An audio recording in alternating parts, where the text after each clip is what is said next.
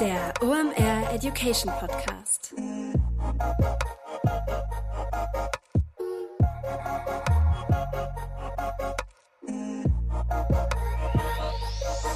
Es ist wieder Montag, Zeit für eine neue Folge OMR Education. Mein Name ist Rolf Herrmann. Ich bin der Chefredakteur der OMR Reports und heute jagen wir ein Schreckgespenst zusammen mit Florian Litters. Wir jagen das Schreckgespenst des iOS 14 Updates. Eine simple Frage an Apple-User hat große Konsequenzen. Und zwar, dürfen wir deine Daten tracken, ja oder nein? Wenn die Nein sagen, habt ihr ein Problem, denn das zerschießt eure Facebook- und Instagram-Ads-Kampagnen. Die nächste Hiobsbotschaft, und deshalb solltest du dir das heute unbedingt anhören, das wird vor Facebook und Instagram nicht Halt machen, denn dieses Update Update wird größere Konsequenzen haben, als man landläufig bisher so denkt. Welche, das verrate ich dir gleich. Hier erstmal noch der Supporter der heutigen Episode. Und das sind Messenger People. Messenger People, die kennt ihr schon. Mit denen haben wir zusammen den OMR Report zum Thema WhatsApp geschrieben. Und ich persönlich muss sagen, ich verstehe nicht, warum nicht mehr Unternehmen da draußen WhatsApp als Marketing oder als Supportkanal einsetzen. Ich als Kunde finde das viel geiler, als mit den Unternehmen dann telefonieren zu müssen. Oder du hast zum Beispiel eine Reklamation, du kannst mal gerade ein Foto mitschicken. Ist alles sehr viel einfacher. Um das in die Praxis umzusetzen, ist Messenger People oder sind Messenger People der richtige Ansprechpartner. Die haben dafür die passende Software am Start, die auch allen Datenschutzansprüchen Ansprüchen genügt. Das ist ja sonst so immer ja diese Ungewissheit, immer wenn man über das Thema WhatsApp-Marketing spricht, kannst du da einen Haken hintermachen. Das funktioniert alles. Du kannst denen auch selbst alle Fragen stellen, die du zum Thema Messenger-Kommunikation hast oder denen auch mal dein konkretes Projekt pitchen und dann supporten die dich dabei ein bisschen und geben dir wertvolle Tipps. Finde ich ein richtig cooles Angebot. Geh einfach mal unter messengerpeople.de slash education und da kannst du dann einen 30-minütigen Beratungsslot mit dem Team von Messenger People buchen. Richtig spannend, eine Riesenchance, wenn du in das Thema WhatsApp-Kommunikation als Unternehmen einsteigen willst. Einfach mal checken checken messengerpeople.de slash education und deinen Termin vereinbaren.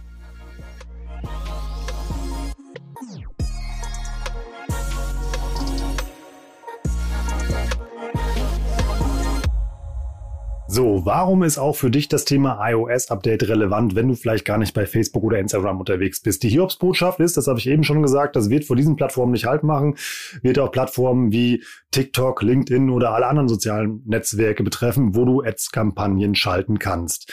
Wie du dich darauf vorbereitest, welche Anpassungen du in deinem Business Manager vornehmen kannst und wie sich das Ganze auf die Performance deiner Kampagnen auswirken wird, das erklärt dir heute Flo. So, wir springen jetzt mit beiden Beinen rein in dieses echt spannende Thema. Online-Marketing-Wissen vom Feinsten mit Facebook Ads Pro Florian Litterst. Viel Spaß. Moin Flo, schön, dass du da bist. Hi Rolf, schön, dass ich wieder da sein darf. Ja, wir reden ja heute über was, was gefühlt bedeutet, dass das Internet abgeschaltet wird, zumindest für uns, ähm, ja, oder für euch Facebook-Advertiser. Aber bevor wir über das iOS 14 Update sprechen, lass uns mal kurz reinspringen und sag noch mal den Leuten in guter alter OMR Education Tradition, wer du bist und warum es eine gute Idee ist, mit dir über Facebook-Ads zu reden, falls das irgendwer noch nicht weiß. Ja, ich bin Florian. Äh, ich mache alles, was rund um adventure.de besteht. Äh, Blog, Podcast, ein kleines Team, was äh, E-Commerce oder D2C-Advertisern hilft dabei, auf der Plattform zu wachsen, durch, durch Push-Marketing zu wachsen. Und bin jetzt auch schon seit, ich glaube, 2016 ähm, mit OMR sehr eng im Gange und äh, darf da an ganz vielen Stellen ähm, ja die Themen, die ich jetzt seit über neun Jahren über diese Plattform lernen durfte, immer weitergeben. Und deswegen freue ich mich auch, das heute wieder zu tun. Und ich glaube, wir haben noch mit keinem anderen Autor wie mit dir so viele Report-Seiten tatsächlich geschrieben. es ist ja mal wieder schön mit dir zu reden, denn wir reden heute über das iOS 14 Update, was ansteht. Ja, was bedeutet das eigentlich? Ja, iOS 14 Update bedeutet erstmal nicht so viel Fun. Das kann man, glaube ich, schon so ziemlich direkt sagen für, für Advertiser auf Facebook, weil ähm, ja sich dadurch tatsächlich sehr vieles ändern wird für Werbetreibende. Ähm, grundsätzlich ähm, ist ja die Änderung dahingehend so, dass Apple auf Devices mit iOS 14, ähm, um genau zu sein mit iOS 14.5, zukünftig ein äh, Opt-in äh, abfragen wird für das Sammeln von Daten, also für das Tracking schlussendlich. Und äh, das wird innerhalb von allen Apps passieren. Und jetzt, glaube ich, wissen wir alle, dass äh, sämtliche Facebook-Apps, die zum Facebook-Kosmos dazugehören, also natürlich die blaue Facebook-App, die Instagram-App und Co., äh, ja, einige Daten sammeln äh, von den Nutzern, zum Beispiel, wenn sie bei Werbetreibenden auf die Webseite gehen oder halt auf eine Ad draufklicken, äh, dann werden dort Daten erfasst, beispielsweise mit dem äh, Pixel oder mit der Conversion API. Und dafür ganz grundlegend ähm, muss äh, auf iOS 14.5 eben jede App ihr Einverständnis einholen ähm, der Nutzer. Und das ist vielleicht wichtig, noch mal kurz zu erwähnen, das betrifft nicht nur Facebook, ähm, weil natürlich auch andere Apps noch Daten erfassen durch die Nutzer oder von den Nutzern, also sei es jetzt ein TikTok oder ein Snap oder ein Pinterest beispielsweise, auch dort wird zukünftig ein Opt-in, äh, der sogenannte Prompt, wie Facebook das nennt, erscheinen. Und man kennt das von iOS 13 schon. Das gab es damals für die Standortdaten, wurde mit die, wurde für die Standortdaten, für die Abfrage der Standortdaten eingeführt. Ähm, wenn du eine App öffnest, wirst du ja gefragt, möchtest du deinen Standort teilen? Und im Prinzip genau das wird jetzt auch kommen. Und ja, das wird tatsächlich einiges ändern, ähm, weil jetzt die Prognosen für die äh, Opt-in-Raten nicht allzu hoch sind. Da gibt's jetzt keine konkreten Zahlen und niemand weiß es natürlich, weil auch niemand in die Zukunft schauen kann. Aber wenn man sich mal diese Opt-in-Raten für den Standort, äh, für das Standort-Tracking anschaut, dann waren die jetzt nicht unbedingt hoch, also Wo deutlich unter 50 Prozent, irgendwo zwischen 30 und, und, und 50 Prozent. Okay.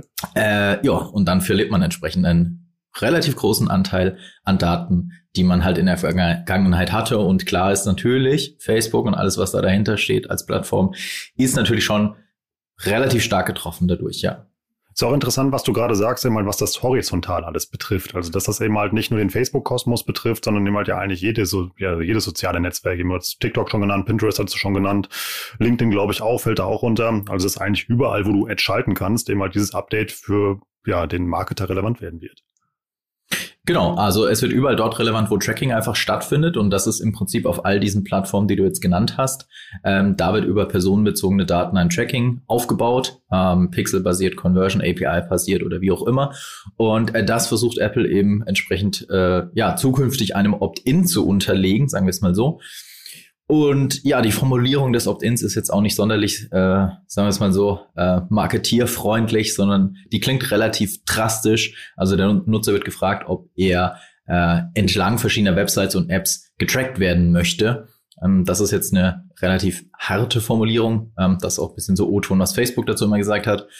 Und Facebook versucht, um eine Antwort darauf zu haben, vor dieses Prompt, also vor das Opt-in von, von Apple auf iOS noch ein eigenes Opt-in darzustellen, ein sogenannter Pre-Prompt. Und da wird dann von zum Beispiel personalisierter Werbung gesprochen, was durchaus etwas, naja, angenehmer klingt als mhm. Tracking entlang von Websites und Apps. Ähm, und dort wird tatsächlich auch mittlerweile davon gesprochen, dass man ähm, auf diese Weise hilft, Facebook am Ende auch kostenfrei zu halten, was aus meiner Sicht Richtung Nutzerbetrachter natürlich auch wahrscheinlich das stärkste Argument ist weil ich glaube, aus Nutzersicht interessiert sich niemand so richtig dafür, ob er jetzt personalisierte Werbung kommt oder, oder eben keine personalisierte Werbung bekommt, wenn wir mal ganz ehrlich sind. Ähm, am liebsten natürlich keine Werbung. Das ist natürlich auch klar aus Nutzersicht. Ja, und äh, das, das ist so ein Weg, den Facebook jetzt geht, um da ein bisschen entgegenzuwirken oder die Opt-in-Raten zu erhöhen, sagen wir jetzt mal so. Lass uns das Problem mal gerade quantifizieren. Ich habe mal bei Statista nachgeguckt. Ähm, in Deutschland haben gerade mal 25,3 Prozent ein iOS-Device. Ähm, das sind irgendwie, die Zahl hat mich verwundert. Ich fand ich nämlich, dachte nämlich, das wären deutlich mehr. Es gibt knapp 61 Millionen äh, Smartphones nur in Deutschland. Das würde halt bedeuten, die brechen also 15 Millionen Nutzer weg oder immer denen diese Frage gestellt wird. Das klingt jetzt im ersten Moment gar nicht nach so viel. Ist das mal wieder eine sehr naive Einschätzung von mir oder wie siehst du das? Ja, das stimmt tatsächlich. Also je mehr Zeit äh, am Ende vergangen ist auf diesem Thema, desto mehr habe ich mich auch dessen besonnen, dass am Ende nicht jeder auf einem iOS-Device unterwegs ist ähm, und dass vermutlich auch nicht jeder unbedingt sein Opt-out geben wird. Das heißt, am Ende ähm, muss so ein bisschen die Realität zeigen, wie groß die Einschränkungen am Ende wirklich werden auf iOS-Devices. Ähm, was man sich ja machen kann oder was man sich auch ansehen kann auf den eigenen äh, Anwendungsfall ist zum Beispiel in Google Analytics oder auch in Facebook Analytics, äh, wie groß der Anteil von iOS-Usern ist. Das kann man sich dann auch bis auf den Umsatz runterbrechen, also wirklich dann auch auf, auf, auf die Käufe sich anschauen. Wie hoch ist denn auch der Anteil von iOS 14.4 Usern?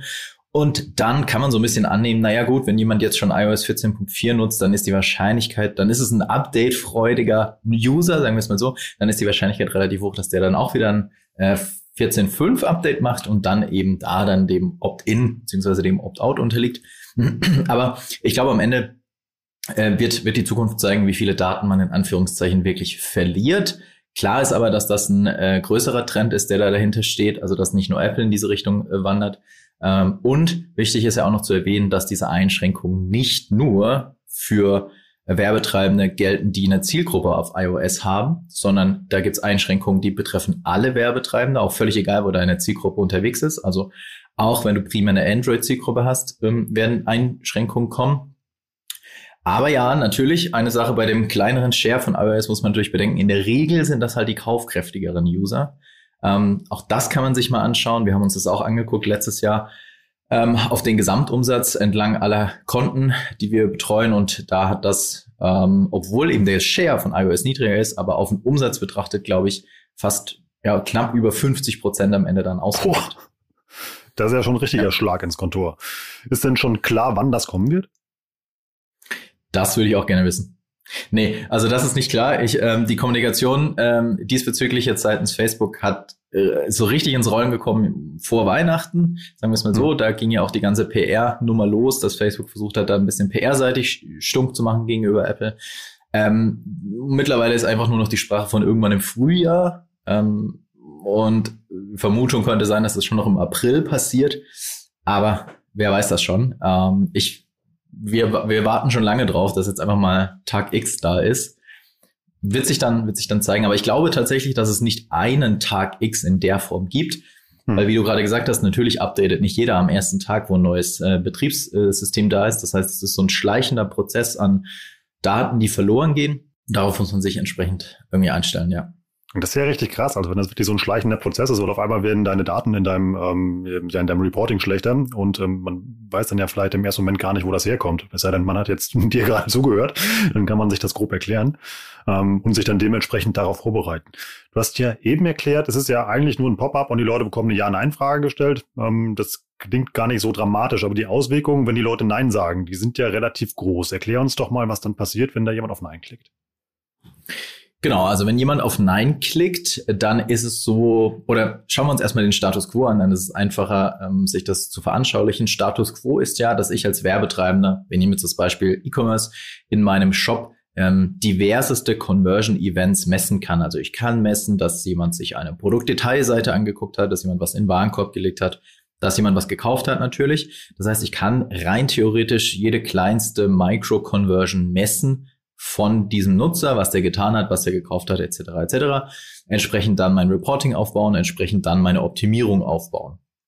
Was ähm, nicht mehr der Fall sein wird oder was zukünftig dann entsprechend der Fall sein wird, wenn der Nutzer eben nicht sein Opt-in gibt, ist, dass von dem User dann nur noch eine sehr begrenzte Anzahl von Daten erfasst werden können und aus diesem Grund auch nur noch ein Conversion Event erfasst werden kann. Das Ironische an der ganzen Nummer ist ja, dass selbst bei einem Opt-out noch Daten erfasst werden können, was irgendwie der Logik eines Opt-outs einigermaßen widerspricht. Aber das ist an sich wieder mal erstmal noch die gute Nachricht, dass selbst bei einem Opt-out, das sage ich Stand heute Ende März, das kann sich ändern, Disclaimer, also ich weiß auch nicht am Ende, wie die Realität ausschaut, aber Stand heute ist die Informationslage so, dass auch bei einem Opt-out noch ein Conversion Event erfasst werden kann. Und dafür sollte man sich jetzt entsprechend Gedanken machen, Darauf muss man sich reportingseitig logischerweise auch einstellen, weil sich die Reportings dann verändern werden. Und einstellen muss man sich in der Form, dass man jetzt in dem sogenannten Aggregated Event Measurement Tab, den gibt's jetzt schon im Events Manager bei Facebook, im Werbeanzeigen Manager, ähm, da muss man eine Priorisierung festlegen. Also erstmal muss man überhaupt seine Conversion Events festlegen, die man zukünftig tracken möchte. Da hat man an der Zahl Platz für acht Events. Das ist auch anders in, im Vergleich zur Vergangenheit.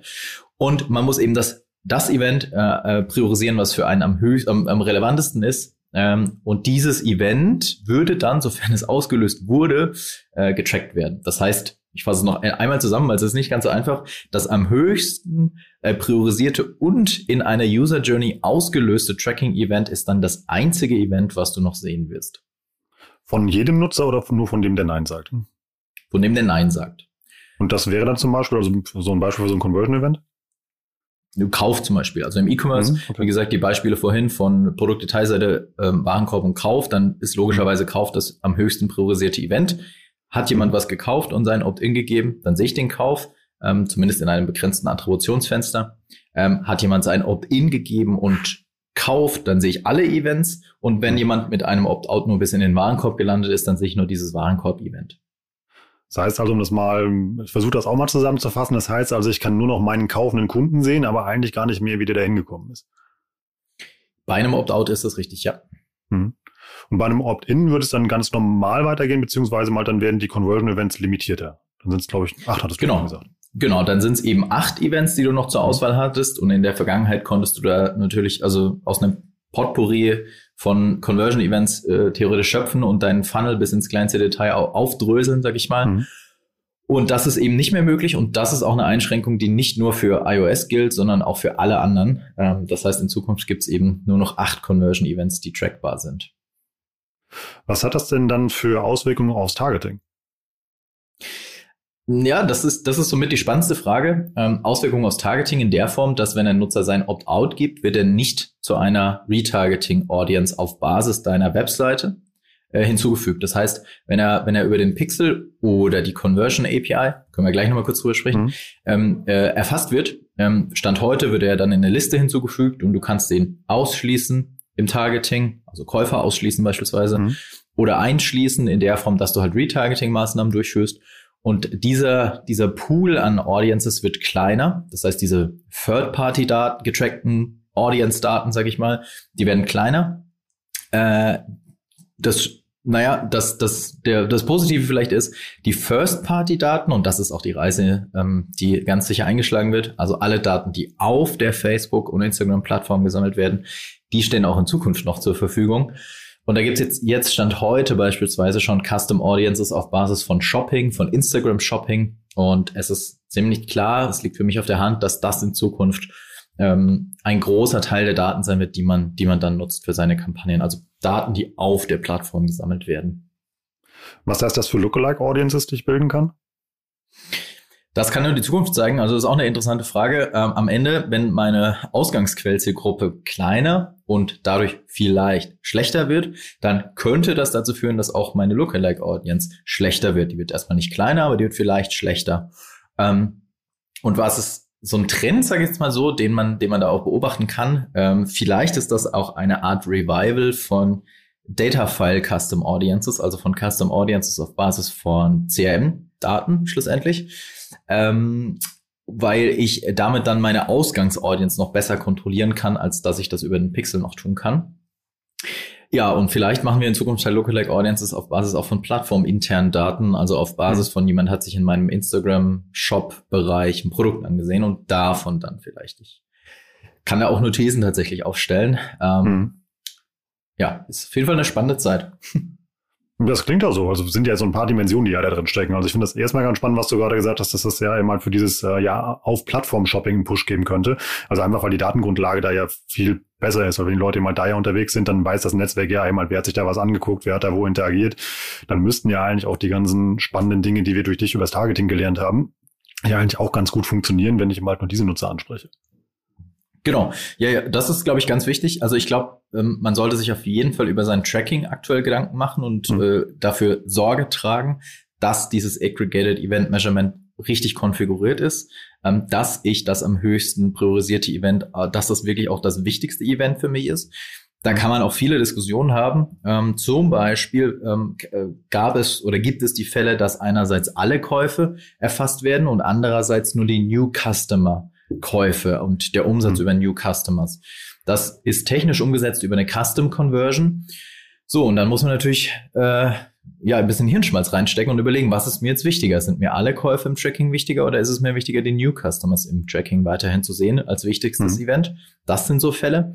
Grundlegend sollte man sich aber eben über dieses Aggregated Event Measurement äh, Stand heute wirklich Gedanken machen und zu deiner Frage kommt, auch natürlich über sein äh, Setup im Gesamtfunnel. Also wie habe ich meine Kampagnen aufgebaut? Ist das zukunfts äh, ausgerichtet, sagen wir es mal so. Ähm, weil wenn ich zum Beispiel mit sehr vielen Ausschlüssen im Targeting arbeite und äh, vielleicht auch mit sehr viel Retargeting arbeite, ist halt die Frage, inwiefern das in Zukunft dann noch in der Form funktioniert, wenn das alles auf Website-Daten basiert. Vor allem auch, wenn das Attributionsfenster kleiner wird. Also, weil die Customer Journey ist ja, die dauert ja auch ein bisschen speziell bei ja Dingen, die ja irgendwie, heißt ja immer so, wenn diese erklärungsbedürftig sind oder halt irgendwie halt sehr teuer. Und wenn ich dann ja auch noch viele Leute ausschließe, wird ja dann die Leute, die ich überhaupt targetieren kann, viel kleiner dadurch. Ja, das ist auch ein wichtiger Punkt zum Thema Attributionsfenster. Ähm, das war ja in der Vergangenheit so, dass man ähm, bis zu 28 Tage nach einem Klick noch die Conversion bei Facebook sehen konnte im Werbeanzeigenmanager. Ähm, und ja, bei einigen ähm, Business Cases, sage ich mal, war das sicherlich auch wichtig, das so lange zu sehen. Ähm, bei längeren Kaufentscheidungsprozessen, bei wenn ich mir ein Produkt in gewisser Weise auch kann mal konfigurieren muss, Ähm, mhm. Da bei, bei solchen Themen ähm, war das durchaus wichtig. Äh, und jetzt in Zukunft ist es so, dass du maximal nur noch sieben Tage nach dem Klick die Daten siehst. Für einen Großteil der Werbetreibenden ist das kein so riesengroßer Unterschied. Dieses 7-Day zu 28-Day. Ich glaube, der große Unterschied ist dann insbesondere das Thema View-Through-Conversions. Und ähm, nach der Einführung eben des Opt-ins oder anders ausgedrückt, bei Usern, die nicht ihr Opt-in geben, also ihr Opt-out geben, dann wirst du nur noch, ah, zumindest zum Start, nur Klickdaten sehen. Also nur wenn jemand draufklickt und was, was tut. Das heißt, die View-Conversions werden halt massiv runterfallen. Und deswegen würde ich empfehlen, wahrscheinlich Stand heute schon auf 7-Day-Click ähm, zu optimieren, weil das die robusteste Datenbasis schlussendlich ist. Und der Abfall aus View-Daten, also wenn ich die View-Daten aus meinem Reporting komplett rausnehme, der kann teilweise relativ hoch sein. Ähm, das ist eine Sache, die man sich auf jeden Fall anschauen sollte. Kurze Unterbrechung in eigener Sache, danach geht's weiter. Wäre doch schon toll, wenn man für Gespräche mit Florian Litters bezahlt werden würde. Wenn du das auch denkst, dann schick mir bitte deine Bewerbung. Wir suchen nämlich einen Redakteur bzw. eine Redakteurin für die OMR Reports und wie ihr wisst, schreiben wir recht regelmäßig Reports zusammen mit Flo. Dann darfst du mit Masterminds wie Flo zusammenarbeiten, aber auch mit ganz vielen anderen spannenden Experten. Dabei kommen dann die OMR Reports raus, die kennst du und vor allem auch, wie viel Leidenschaft und Liebe wir da reinstecken. Das merkst du immer, wenn ich über die Dinge Bundesliga spreche, werde ich ganz aufgeregt. Dann ist wirklich der geilste Job, den du kriegen kannst.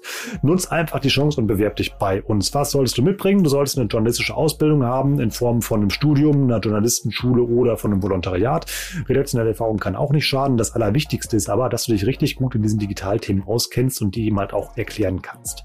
Ja, wenn du Bock darauf hast, dich einfach mal richtig tief in Digitalthemen reinzugraben, das dann nachher mit einem echt coolen und verrückten Team zwischen zwei digitale Buchdeckel zu packen und ähm, ja, auch austauschen mit so coolen Leuten wie Flo, dann schick mir deine Bewerbung. Einfach schicken an rolf.omr.com. Oder du checkst erstmal noch ein paar weitere Details zur Stelle. Die findest du auf unserer Online-Marketing-Jobs-Börse auf omr.com. Das kennst du. Und ja, ich freue mich über jede Bewerbung, die da reinkommen. Und dann schnacken wir vielleicht ja mal demnächst live miteinander.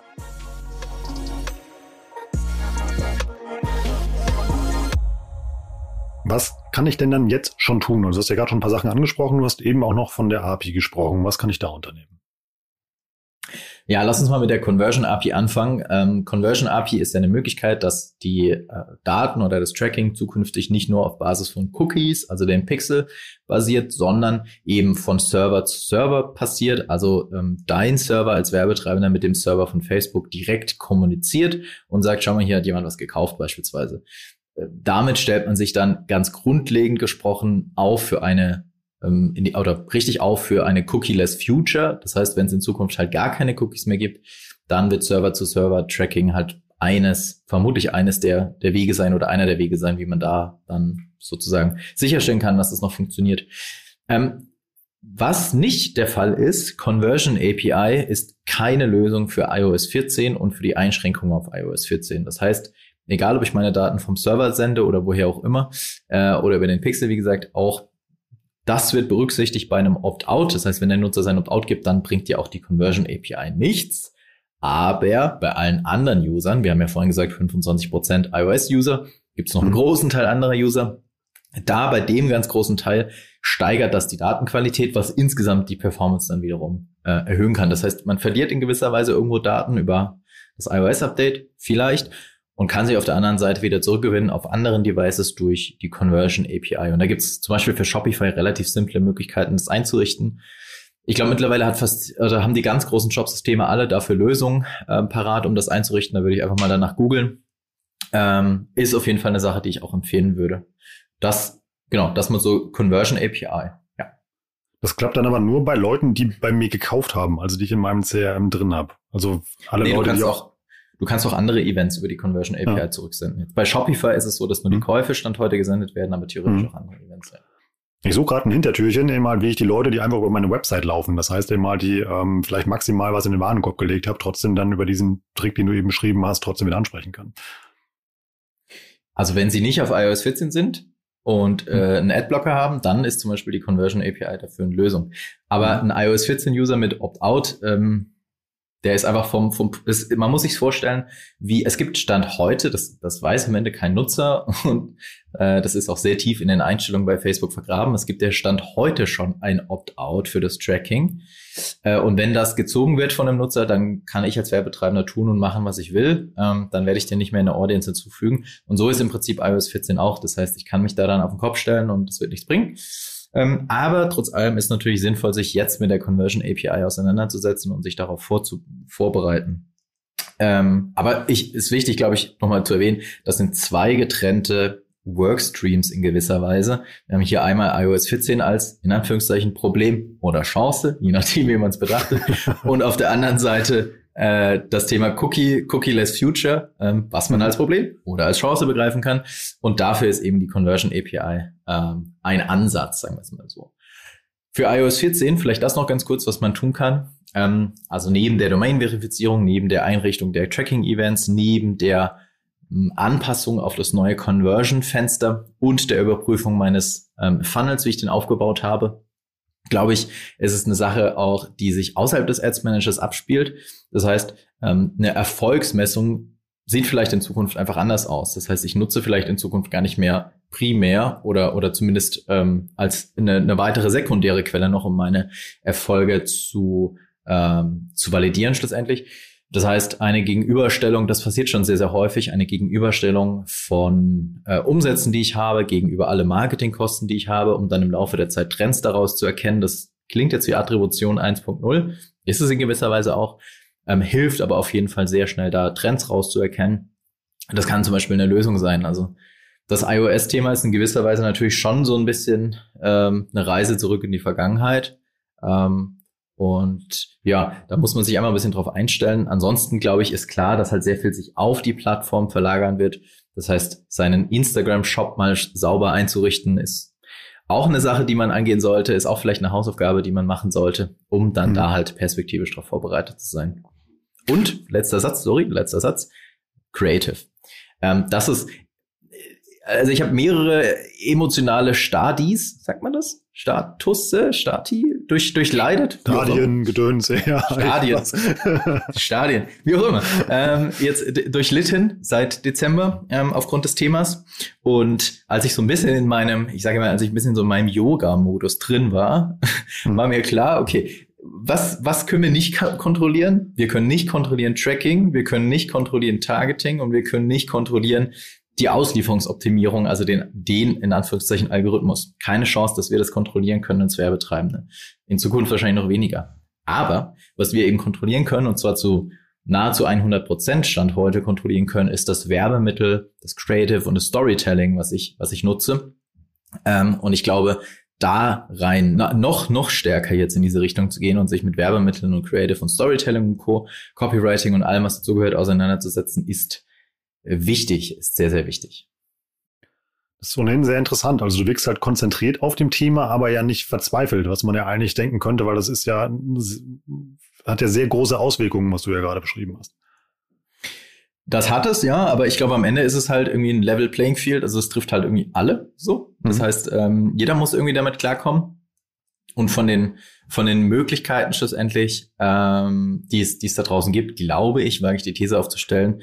Also fangen wir mal da an. Ich glaube, es wird vielleicht eine Zeit lang ruckelig werden, dann, wenn das losgeht. Ähm, ich meine, es war jetzt schon die ganze Zeit ruckelig seit Anfang des Jahres. Jeder kennt die Facebook-Werbeplattform, jeder weiß, wie fragil die am Ende auch ist. Und äh, kleinere Anpassungen, wie zum Beispiel die Änderung des Attributionsfensters, Fensters führen schon mal dazu, dass du keine Daten mehr im Ads Manager siehst und so. Deswegen jeder weiß, glaube ich, der mit dem Tool arbeitet, wie fragil es am Ende ist. Und wenn dann so eine doch größere Änderung kommt, ist, glaube ich, zu erwarten, dass es, dass es eine Zeit lang noch ruckeliger wird. Aber ich glaube, trotz allem wird Facebook und Instagram nach wie vor einer der performantesten Werbekanäle bleiben, auch in Zukunft, auch nach dieser mhm. Änderung. Mhm. Ähm, und da wird es mit Sicherheit auch noch andere Lösungen geben als die, die wir heute kennen. Du meinst ja eben Attribution 1.0, vielleicht ist das ja auch dann so ja irgendwie ähm, ja der Start der Company Pages auf, äh, auf Facebook vielleicht, dass die wieder eine Relevanz gewinnen, immer, dass man da halt spannenden Content produziert, um Fans zu generieren.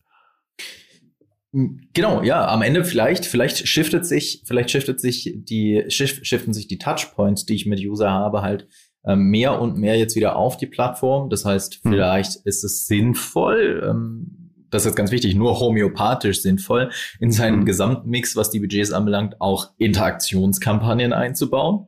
Mhm. Also bestehende Inhalte auf Interaktion zu bewerben. Ähm, das ist eine Sache, die verteufelt wird, sozusagen, wie, ähm, wie, wie äh, viele andere Dinge. Ähm, vielleicht kann es sinnvoll sein, einfach um, um On-Plattform-Daten aufzubauen. Ähm, ich, ich weiß es nicht, aber das, das ist vielleicht ein Weg, in den das in Zukunft ähm, am Ende gehen kann. Ähm, ansonsten gibt's ja auch es gibt ja jetzt schon, also du kannst jetzt schon theoretisch einen Funnel aufbauen, einen Full Funnel aufbauen auf Facebook komplett ohne externe Daten. Das heißt, es gibt schon viele Ansätze in diese Richtung. Ähm, ich glaube, es wird jetzt eine Zeit lang herausfordernder werden und dann werden sich da neue Lösungen, neue Lösungen ergeben. Wie machst du das jetzt? Hast du jetzt eben halt eine alte und eine neue Welt parallel in deinem Business Manager liegen und wartest eben mal auf Tag X und drückst dann auf den Knopf und shiftest das um? Oder wie bereitest du dich darauf vor? Also ich glaube, ähm, viele Dinge, die einfach so diese ganzen Hausaufgaben sind, die ähm, haben wir versucht, sehr, sehr, sehr, sehr zeitnah, eigentlich schon Ende Dezember anzufangen, also eine Domain zu verifizieren und alles, was halt so technisch irgendwie Voraussetzungen sind, hm. Conversion API einzurichten, Attributionsfenster anpassen und so weiter und so fort. Ähm, und ich glaube, ich hoffe, ich weiß es auch nicht, aber ich hoffe, dass wir schon sehr gut auf diese neue Welt vorbereitet sind. Das heißt zum Beispiel ähm, jetzt bei uns äh, kein Werbekonto, was nicht auf Seven-Day-Click-Attribution äh, läuft. Das heißt, wir haben nirgendwo mehr die View-Attribution mit dabei, die, die ja dann wegfällt, zumindest mhm. mittelfristig wegfällt. Ähm, und wir haben schon, ich glaube, wir haben schon sehr oft über das Thema Werbemittel und Fokus auf Werbemittel gesprochen. Ich glaube, das ähm, ist auch schon da, sicherlich auch noch stärker ausbaubar. Und deswegen glaube ich, dass ähm, die und auch simple Setups zu bauen, das ist noch so ein weiterer Punkt, ähm, also nicht zu komplexe Setups in so einem Konto zu bauen. Ich glaube, all diese Punkte sind schon da und ich gehe davon aus, dass das auch in Zukunft weiterhin so funktionieren wird. Ich gehe davon aus, dass sich in Zukunft das Thema Machine Learning und Automatisierung durchgetrieben durch diese ähm, Änderung noch stärker beschleunigen wird. Wir also in Zukunft noch weniger manuell tun und auch vor allem auch manuell sehen können, beispielsweise mhm. die Conversion Events, die begrenzt werden und wir deswegen halt noch mehr am Ende uns auf das fokussieren sollten, was wir halt steuern können. Und das sind halt eben die Werbemittel. Übrigens noch ein Punkt zum Thema, was wir sehen können. Das ist auch noch interessant zu wissen. Äh, sobald eben der Tag X oder die Tag X, je nachdem, halt da sind, kannst du für Conversion Events, also für ähm, für Conversions, die außerhalb von Facebook stattgefunden haben, wie beispielsweise ein Kauf, keine Aufschlüsselung mehr vornehmen. Das heißt, du kannst nicht mehr sehen, ob eine Frau oder ein Mann gekauft hat. Du kannst nicht mehr sehen, in welcher Altersgruppe sich jemand befindet äh, und so weiter und so fort. Und darauf muss man sich halt entsprechend logischerweise mhm. einstellen. Äh, und ja, vor allem auch seine First-Party-Daten, CRM und Co. Ähm, werden wahrscheinlich noch weiter in Relevanz gewinnen, um, um dann solche Insights zu bekommen. Ja, die musst du ja dann wirklich fast in Echtzeit abgleichen, dass du mal guckst, okay, guck mal einmal mit Klick, mal danach der Kauf, quasi mal, wer war das? Weil nur so findest du ja raus, wer das, also was da tatsächlich passiert ist. Ähm, ja, ich glaube, man muss ein bisschen differenzieren. Also ongoing, ongoing, das, das, das dauerhaft zu machen, also äh, in Echtzeit, das wird, glaube ich, nicht funktionieren. Das heißt, ich glaube, es muss dann ein enger Austausch stattfinden, aber ongoing, glaube ich, ist es sportlich. Hm. Ähm, wenn es ums Testing geht, also wenn ich herausfinden möchte, ähm, beispielsweise welche Werbemittelgestaltung in welcher ähm, Altersgruppe zum Beispiel am besten funktioniert, ähm, dann ist so ein Trick, den wir Stand heute ähm, annehmen, dass er funktioniert, sagen wir es mal so, zurückzugehen ins Jahr 2015. Und im Jahr 2015 hast du ja im Werbeanzeigenmanager oder konnte man, sollte man im Werbeanzeigenmanager seine Kampagnen sehr granular wiederum aufbauen also eigene Kampagnen beziehungsweise eigene Anzeigengruppen für jede ähm, für jede Gruppe, die ich in meinem Testing drin habe, aufzubauen. Frauen 18 bis 24, Frauen 25 bis äh, 34 und so weiter. Und so kann ich dann auch in Zukunft wahrscheinlich noch sehen. Das heißt, so kann ich dann immer noch sehen, was am besten resoniert. Das kollidiert aber halt irgendwie auch mit dem Machine Learning Thema. Ja. Ja, das muss man einfach mal sehen. Aber das kann ein Ansatz für Testing in Zukunft sein. Macht es dann vielleicht Sinn, eben halt äh, auf Facebook dann so eine Art Performance-Marketing-Ansatz zu machen? Und das heißt eben halt, also auf sehr viele billige Klicks zu gehen, weil ich kann ja ein Conversion-Event ja weiterhin tracken, egal ob die Leute ja oder nein gesagt haben, um überhaupt die Leute zu erfassen, die mit meinem Werbemittel interagieren? Ähm, also ich glaube, es wird auch in Zukunft ähm, nicht unbedingt relevant sein, die günstigsten Klicks zu bekommen, sondern die, die, die relevantesten Klicks zu bekommen. Ähm, das, äh, das zeigt sich zumindest äh, in der Vergangenheit, ähm, dass eben das Machine Learning, also der Algorithmus in Anführungszeichen, ähm, schon sehr, sehr gut funktioniert und dass es dann gar nicht so wichtig ist, primär unbedingt auf irgendwelche Klickraten und günstige Klickpreise zu schauen. Weil was bringt dir 100 Klicks, wenn am Ende keiner davon kauft und du kriegst sie irgendwie für einen Euro, dann nehme ich lieber den Klick für 1,50 und davon kaufen dann zwei Leute beispielsweise.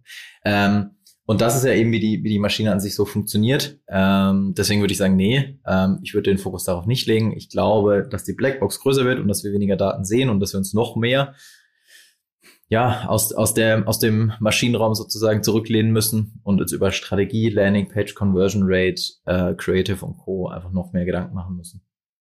Ihr merkt, dass ich hier bei meinen flachen Fragen abletze. Der Mann ist einfach nicht aus der Ruhe zu bringen, einfach weil er sich so unglaublich gut bei diesem Thema schon reingearbeitet hat. ist, ähm. ich habe, ich hab, weißt du, Medienschulung wie so ein Politiker einfach mal mitgemacht. Sehr gut. Das, hm, das lernt man in der heutigen Zeit. Ein, zwei, dreimal an der Will geguckt, zack, schon, schon hast du es drauf. Hm, aber dann sag uns doch mal, wie gesagt, immer den, das hast du ja eben schon so ein paar Mal angesprochen. Zum Beispiel bei Domain-Verifizierung hast du eben schon als richtig praktischen Tipp rausgegeben, was man jetzt schon machen sollte, um gut vorbereitet zu sein. Was ist denn so eine Shortlist von ein paar Dingen, wo du jetzt sagst, mach das jetzt unmittelbar? Das könnt ihr mal auch jetzt direkt machen, wenn ihr das hier gehört habt. Dann habt ihr schon mal ja, die schlimmsten Dinge ausgebremst. Ja, also ich glaube, Domain-Verifizierung, ähm, ich hoffe, dass es bei äh, äh, den meisten im Business Manager schon passiert, weil zukünftig das Tracking nicht auf Basis des Pixels basiert, sondern auf Basis der Domain. Ähm, deswegen ist es wichtig, die Domain zu verifizieren. Übrigens, da kann es zu Problemen kommen, wenn man internationale Domainstrukturen hat. Ähm, das ist äh, ein Thema, was man sich anschauen sollte, weil beispielsweise, wenn ich .de, .omr.com und .it.omr.com hätte, wäre das technisch nur eine Domain. Dann könnte ich nur ein einziges Set an Conversion Events einrichten. Das kann international zu Problemen führen. Also Domain-Verifizierung, wenn das, wenn das passiert ist, dann eben die Event-Konfiguration als auch Priorisierung im sogenannten Aggregated Event Measurement. Äh, dann äh, sich mit den Attributionsfenstern auseinandersetzen und zu berechnen, wie funktionieren denn meine Daten auf 7.0 Attribution gegenüber vielleicht in der Vergangenheit 28.1 Attribution. Und ich glaube, das ist sehr viel in gewisser Weise Psychologie und der beste Vergleich, der mir in den letzten Monaten dazu eingefallen ist, ist so ein bisschen wie damals, für die, die sich noch erinnern können, als der Euro eingeführt wurde. Ähm, da hast du halt über Nacht statt 2000 Mark noch 1000 Euro irgendwie auf dem Konto gehabt. Und das ist psychologisch, hat sich das erstmal komisch angefühlt. So ein bisschen ist es auch mit den Attributionsfenstern. Das heißt, wenn ich auf 7.0 Attribution wechsle, dann sehe ich logischerweise weniger Daten im Reporting. Klar, weil ich, weil ich ein engeres Attributionsfenster habe. Und damit muss man sich einfach auseinandersetzen. Ähm, dann äh, seine, seine Kampagnenstruktur einfach mal anschauen und gucken, ist das, ist das so aufgebaut, wie, wie es in Zukunft vermutlich wichtig wird. Beispiel Dynamic Ads im Retargeting. Wenn ich da sehr kleine granulare Setups habe und ganz kurze Retargeting-Zeiträume noch habe und davon ausgehe, dass die Anzahl der Retargeting-Audience kleiner wird, ist die Frage, ob so ein Setup in Zukunft noch, noch funktioniert oder ob ich das einfach ein bisschen ausweiten und äh, weniger komplex am Ende machen muss. Ähm, dann gibt's noch äh, das Thema automatische Regeln. Wer mit automatischen Regeln im Werbeanzeigenmanager arbeitet, der sollte die auch umstellen auf das neue Attributionsfenster. Und vielleicht der letzte Punkt ist dann das Thema Conversion API, was aber wie gesagt ein eigener Workstream ist. Äh, das sollte man sich auch anschauen. Lass uns dazu auf alle Fälle mal ein Update machen, wenn da auf den Knopf gedrückt worden ist und ähm, da einige Zeit ins Land gegangen ist. Weil mich würde es wirklich mal interessieren, wie sich dann eben halt ja, wie, ja, deine Daten einfach auch verändert haben. Also tatsächlich mal, wie schnell eben halt sie wieder Veränderungen spürbar sind und vor allem, ja, wie gut das alles funktioniert, was du halt gerade beschrieben hast. Ja. Flo, mal wieder danke für ja einen, einen absoluten Crashkurs eben halt und vor allem ja die Erkenntnis, man muss davor keine Angst haben, sich einfach nochmal wieder gut vorbereiten. So ist es, so ist es, ja. Ähm, ich glaube, es ist nicht, äh, es ist nicht das Ende von allem, ähm, wie, wie viele, auch ich selbst am Anfang das mal kurz gedacht habe. Ähm, ich glaube, es wird Lösungen geben, es wird noch weitere Lösungen geben, die wir in Zukunft sehen werden. Da bin ich mir sehr, sehr sicher. Und ich glaube, der Impact wird am Ende nicht so groß sein, wie man vielleicht am Anfang gedacht hat. Super, dann irgendwie folgt dem Mann auf Facebook, Instagram, abonniert seinen Newsletter, wenn ihr irgendwas dazu wissen wollt. Denn wie gesagt, immer, dem sage ich immer wieder, wie gesagt, immer, wenn, wenn ich an, an Florian denke, denke ich an das, an, an das Facebook-Icon. Und der ist nicht umsonst meine Kurzwahltaste Nummer eins bei Facebook-Fragen. Flo, danke für deine Zeit. Grüße in den Süden hier aus dem Norden. Ähm, und ja, wir harren der Dinge, die da auf uns zukommen. Und euch da draußen viel Spaß bei euren Vorbereitungen für iOS 14. Bis dann, ciao. Mal wieder richtig spannend, was Flo da raushaut, beziehungsweise nicht spannend, sondern eher beruhigend, denn jetzt weiß man, was man dagegen tun kann. Da kommt was auf euch Marketer zu, aber ich bin mir sicher, ihr seid alles clevere Menschen. Ihr werdet das sehr gut hinbekommen, vor allem wenn ihr die Tipps von Flo einfach mal beherzigt. Und dann ist, glaube ich, der halbe Weg schon gemacht und dann kann man erstmal warten, was passiert, wenn die iOS-Welle über einen hinweg fegt, ist aber wenigstens gut darauf vorbereitet. Ich habe noch einen kurzen Hinweis in eigener Sache für euch. Und zwar geht es um das Thema SEA. Da gibt's gerade kein Update. das ist die gute Nachricht. Deshalb bucht besser schnell einen Platz in der OMR Academy ähm, zum Thema SEA. Dann seid ihr nämlich up to date und könnt eure SEA-Kampagnen nach vorne bringen.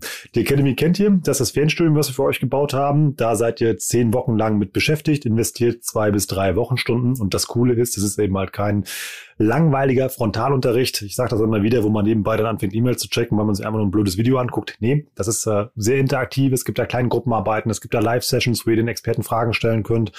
Und das Beste ist eigentlich, ihr arbeitet da auf eurem realen Problem. Das heißt also mit eurer SEA-Kampagne und könnt die einfach optimieren und besser machen und geht nachher mit einem konkreten Arbeitsergebnis daraus und nicht nur mit einem schönen vorgeschriebenen Berichtsheft wie damals in der Berufsschule.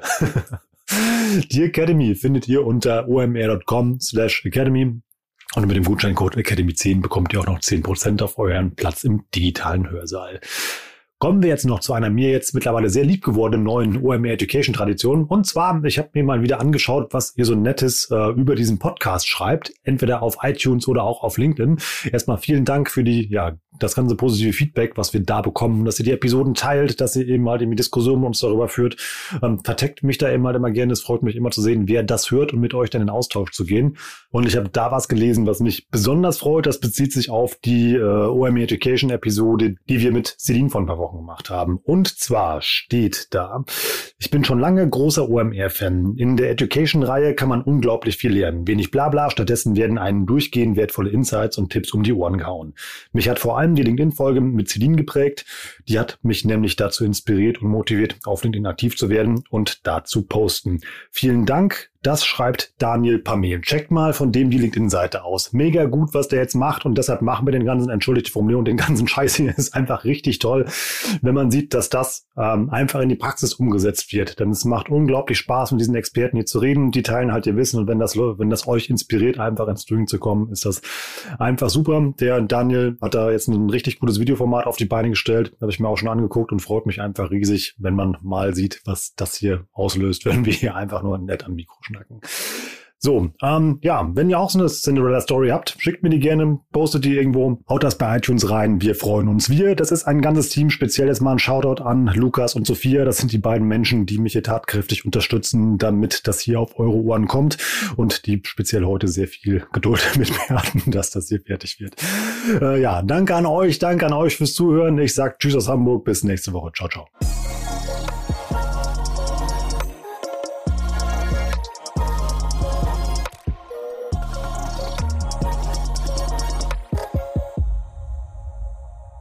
Dieser Podcast wird produziert von Podstars bei OMR.